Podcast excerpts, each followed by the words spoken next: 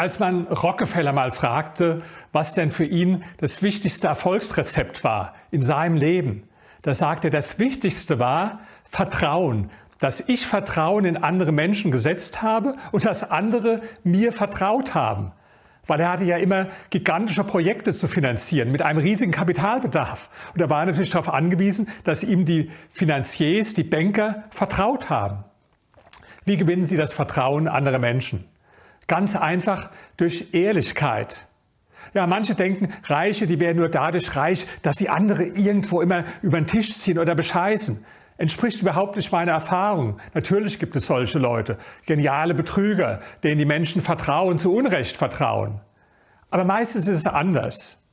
Die meisten Menschen haben zum Glück eine ganz gute Antenne dafür, wem sie vertrauen können und wem sie nicht vertrauen können eine Intuition, die ihnen das zeigt. Und zum Glück sind die wenigsten Leute wirklich so hervorragende Schauspieler wie zum Beispiel der Jahrhundertbetrüger Bernie Madoff, der die Leute um Milliarden geprellt hat. Das sind Ausnahmen. In der Regel ist es so, wenn sie ehrlich sind und sich ehrlich verhalten, dann werden die Menschen das auch fühlen und werden ihnen vertrauen. Und ich meine damit nicht nur, dass sie im rechtlichen Sinne legal handeln. Das sollten sie sowieso aber auch im moralischen Sinn integer sind, dass sie keinen anderen Menschen Schaden zufügen. Wenn Sie nicht ganz sicher sind, ob Sie eine Sache so oder anders machen sollen, dann gebe ich Ihnen folgenden Tipp. Überlegen Sie sich mal Warren Buffetts Zeitungstest.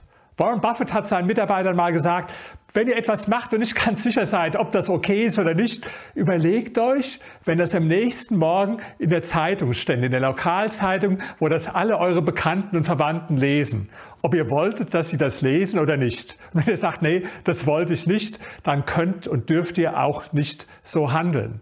Das heißt, vertrauenswürdig handeln, um dann am Ende das Vertrauen von anderen Menschen auch zu bekommen.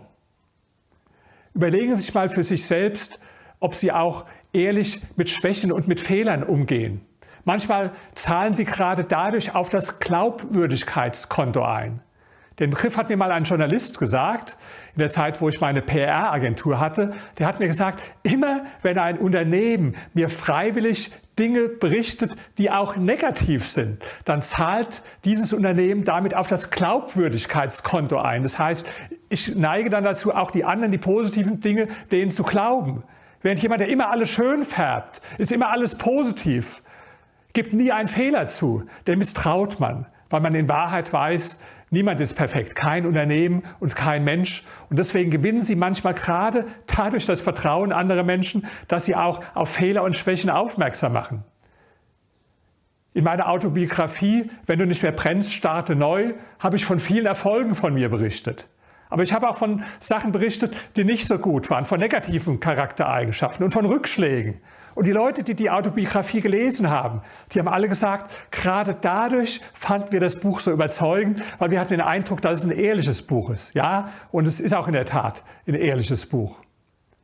David Ogilvy, der große Werbeguru, der hat mal gesagt, ein Antiquitätenhändler gewann mein Vertrauen, als er mich auf einen Riss in einem Möbelstück aufmerksam machte, den ich selbst nicht gesehen hätte.